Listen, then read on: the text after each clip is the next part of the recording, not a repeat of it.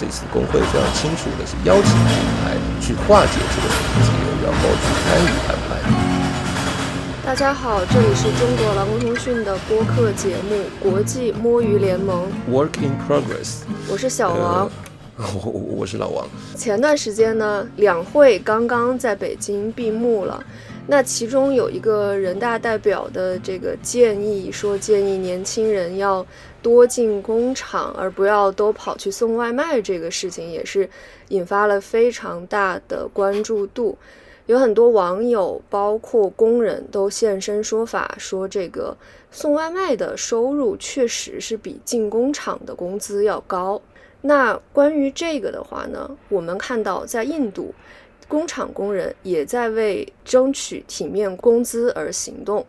在上个月二月份的时候，卡纳塔克邦服装工人工会呢，就正在跟印度最大的。外销制衣业龙头企业之一的这个沙希正在进行集体谈判，那就先请老王给我们介绍一下，在这个谈判上面工会提出的三点诉求吧。呃，就首先的话，这个谈判是从呃去年六月份就就开始了。然后那个时候，他们呃是在谈一些过去的一些问题。那现在的话，三个主要的诉求就是今年呃，他们每一年四月份印度会有一次这个工资调整，所以他们就在争取今年的工资调整为一千五百元这个 rupee。那一千五百元的话，大概等于一百二十块人民币左右了。呃。呃，那这个工资调涨呢？他们提出来的一个一个特点呢，这次啊，就是他们其实呃不是直接向这个沙希这个厂，这个在印度应该有超过六十个不同的这个工厂，然后大概聘请了恐怕要有一百多呃十几万十几二十。十二万左右的员工啊，全国，那这么大的一个厂方，他们呃过去在这个从去年六月吧一直在谈的，就是他们其实在国际品牌定下来的这个采购价上，他们其实利润不高，所以很难去承担。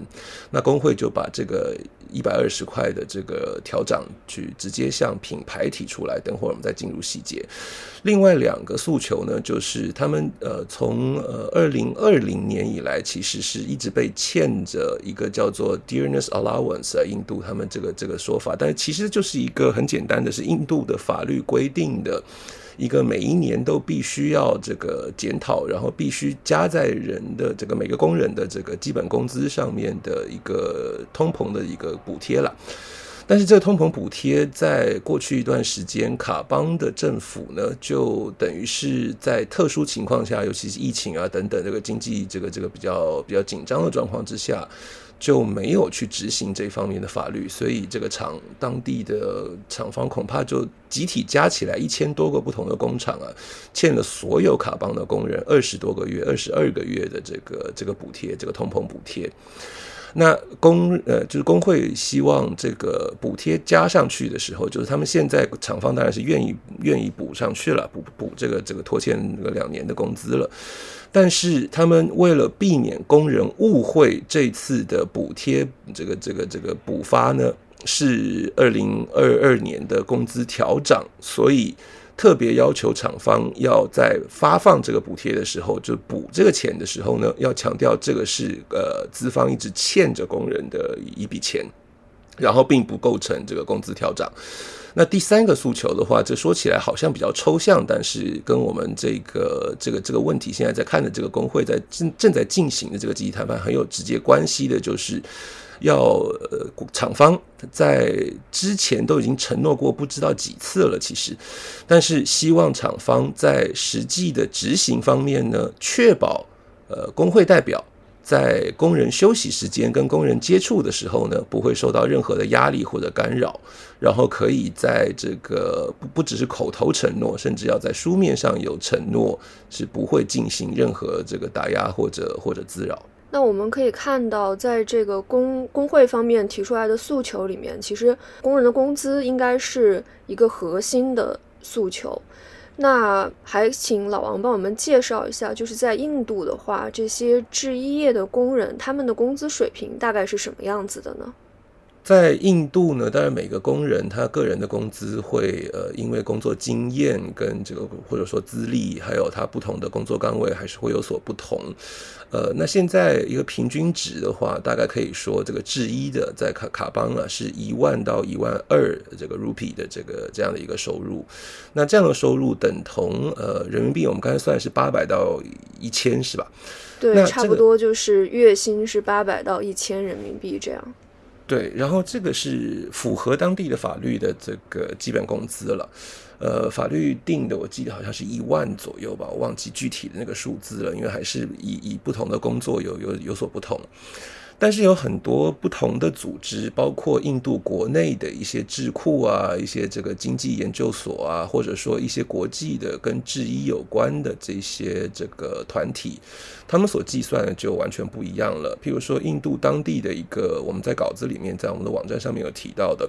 呃，他们计算的话，一个体面不是体面了，应该说一个一个一个生活生活工资标准生活。对生活工资的标准的话是一万八 rupee，我们刚才讲的工资是现在实际上是一万到一万二，呃，那他们算的是一万八，一万八的话是一千五人民币左右。然后国际的这个组织，譬如说 Clean Clothes，他们算出来的是更高了，就是两万九，两万九的话等于是两千多、两千四人民币左右这样子的一个一个计算。那这个只是一个 living wage，只是一个生活工资，所以实际的工资呢低于呃，如果按照这个国际的这个标准来算的话，国际所认定的这个标准来算的话，那其实现在工人所领取到的实际工资呢，这个是符合法律的最低工资了。是是他们应该领到的一个，让他们可以过一个一个一个一个一个基本的一个生活的百分之四十不到百分之五十百分之四十几，呃，这个情况就是其实存在了很久。呃，我们在看这个印度这个这个工会的一些工人领袖，之前我们也有注意到，譬如说做了十几二十年的一个工人，他的工资呃，过去这几年其实也就调涨了几百块。呃，几百块卢比不是人民币，呃，那这次要求一千五的话，其实也就从资方的角度来说的话，是一个一个绝对是一个可观的数字了。因为如果你想想看，一个人领的是一万二的话。这还算是比较好的，一万二，然后要求一千五的调涨，这个在当地的货币，这是等于是百分之十以上的一个工资增长，这是非常可观的一个数字。但是实际上，如果我们去看其他的这些指数的话，那印度工人实际上不要说这个一个 decent wage 一个体面的工资了，就是离一个一个一个一个一个基本生活工资都还有相当大的距离。说到这个的话，其实也让我想起来，就是在中国的制造业工厂。同样存在的一个问题就是，嗯，这个工资结构来讲，基本上大家的这个基本工资都是符合法定的最低工资标准的，但是法定的最低工资标准其实并不够工人去维持一个基本的生活开支这么一个问题。那印度的这个呃统计的数字也可以看到，确实，印度工人的实际收入可能。呃，一方面是多年来都处在一个比较停滞的状态，然后另一方面的话，也是离这个呃足以应付生活开支的这个生活工资标准来讲，应该还应该来说距离还是挺远的。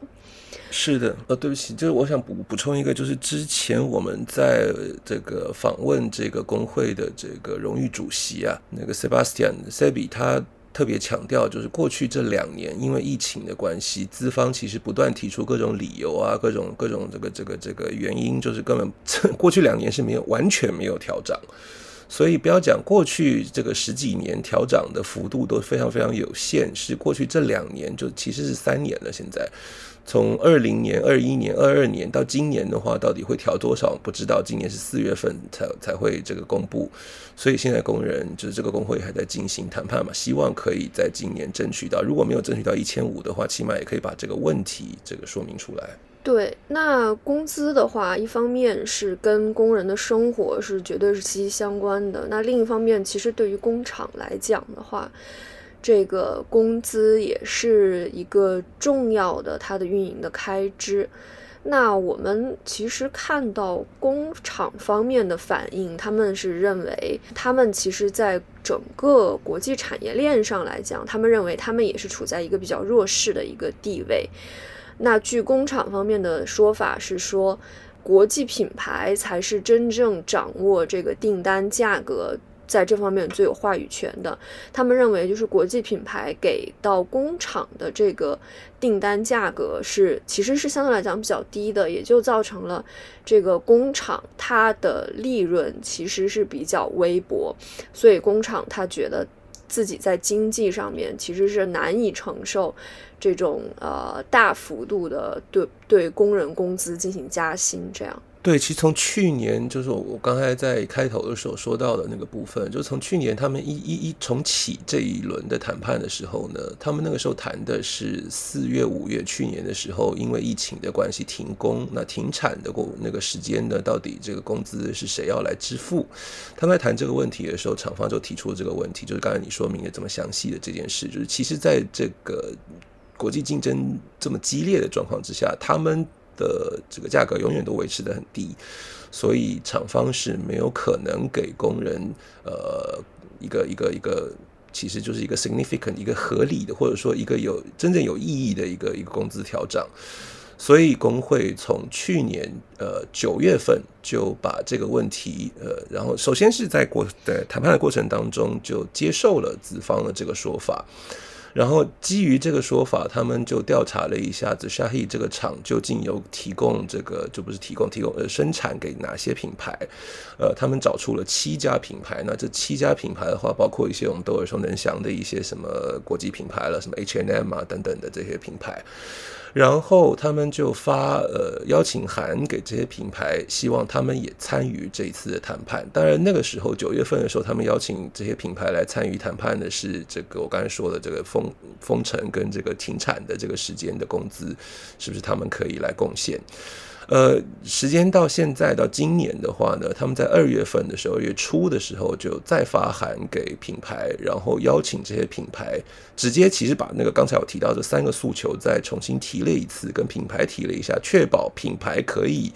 在他们的种种这些 CSR 这些社会社会企这个这个这个责任的这个方面的这些承诺可以落实到场。然后，另外就是最重要的诉求，就是今年的工资调涨这个部分呢，希望品牌可以一起上谈判桌，跟这个厂方、跟这个资方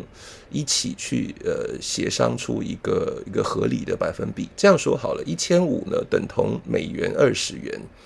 在国际品牌的这个销售价格的那些价目表上面，你看一下的话，一一件大概。中下价位的 T 恤是二十块美元左右吧，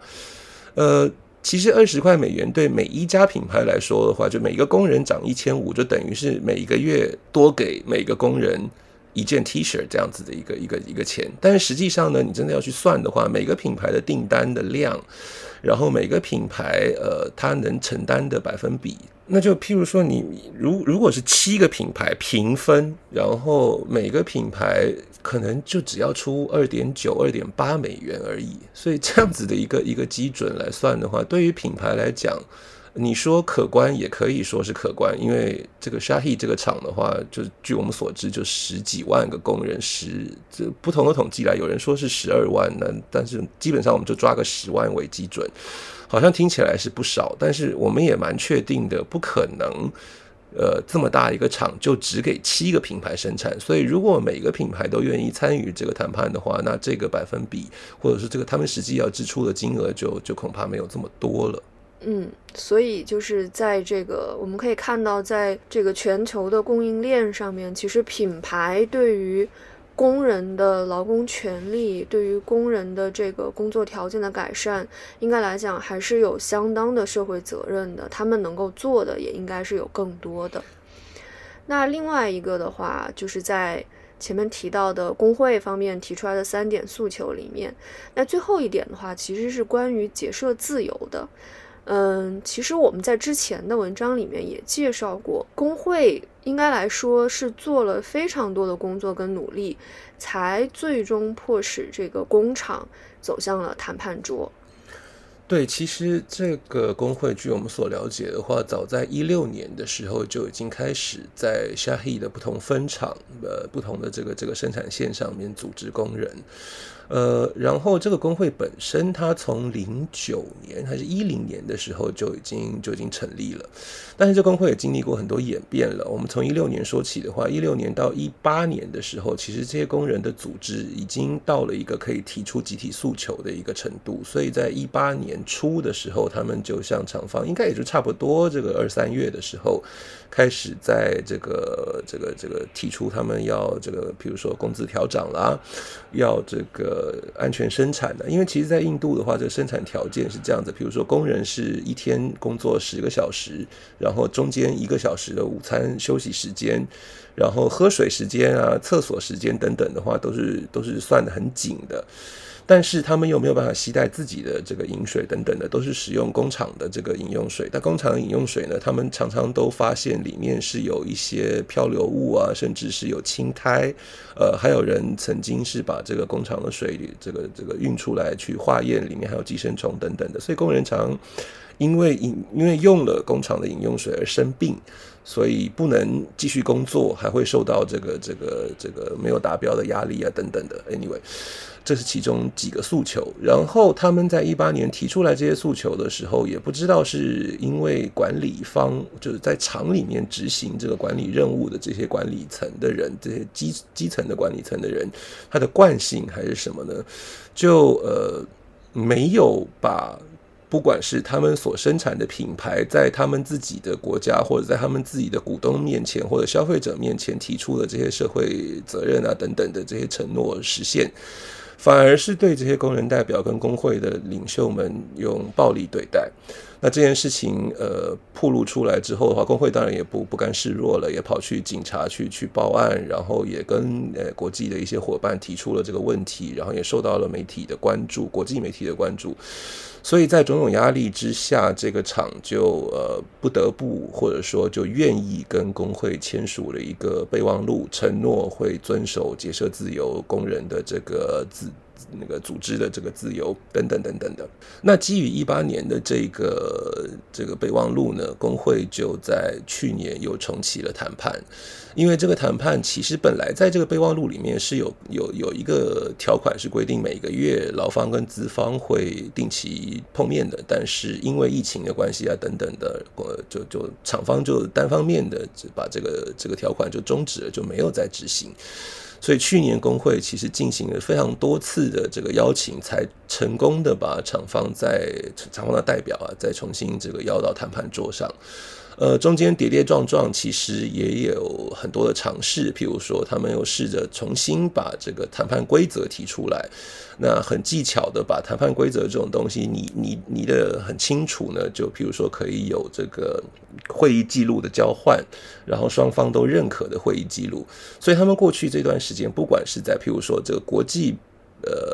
供应链定下来的这个价格，使得厂方其实利润非常薄弱而。无法承担一个一个有意义的工资调涨，这个这个东西就成为了他们的一个一个 agreement，一个一个双方这个达成的协议。这就是他们去年做来的东西，然后到今年的话，提出了这工资调涨，其实压力非常大的，因为每一年四月份嘛，我刚才一开始的时候讲到，每年四月份的话，厂方其实就算没有协议的话，也会单方面宣布一个一个工资调涨，所以现在工会还是如火如荼的在在试着跟无论是国际品牌邀请他们呃履行他们。